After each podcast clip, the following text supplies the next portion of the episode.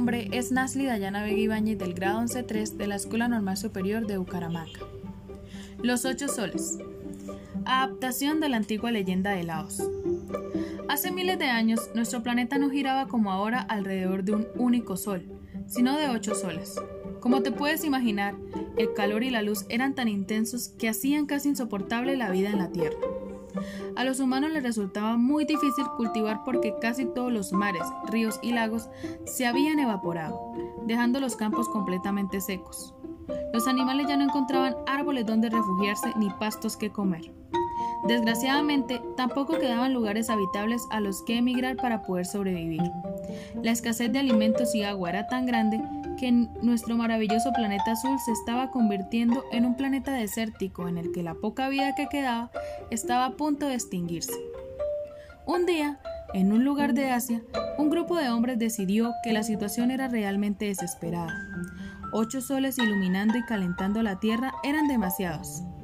Hablaron largo y tendido sobre cómo poner fin a esta terrible situación y llegaron a la conclusión de que lo mejor era asustar a siete soles y quedarse solamente con uno. La idea era buena, pero ¿cómo hacerlo? A un joven se le ocurrió que podían llamar al arquero más hábil del poblado para que disparara a los soles y se escondieran para siempre.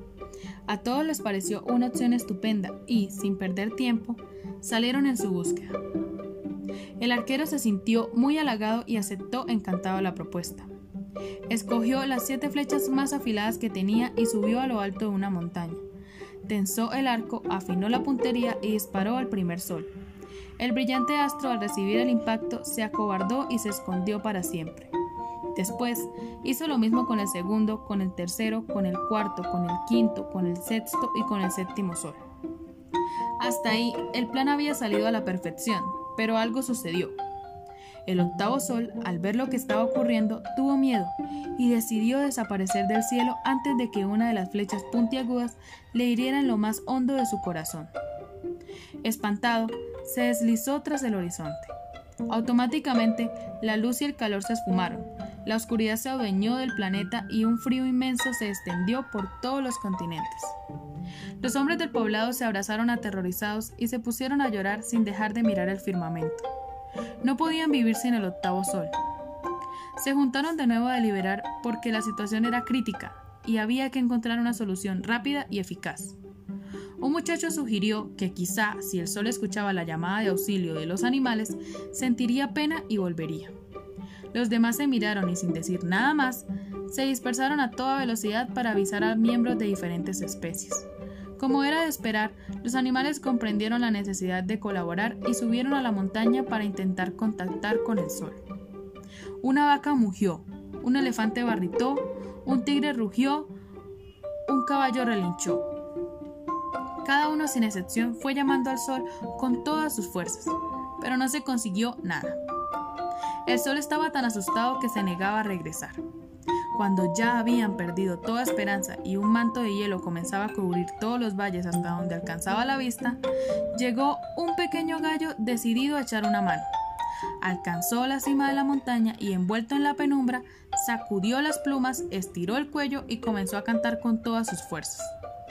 El kikiriki lastimero del animalito retumbó en el espacio y llegó a los oídos del octavo sol.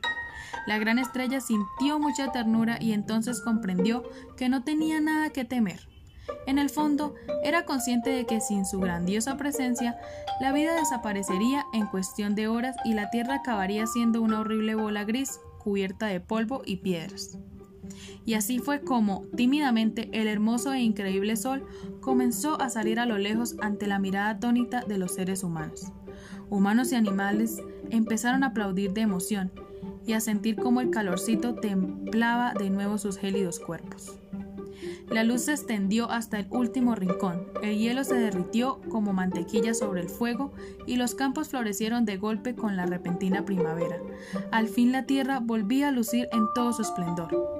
Desde entonces, y gracias a su hazaña, el gallo tiene el honor de despertar con su canto al sol cada mañana, por si acaso se queda dormido.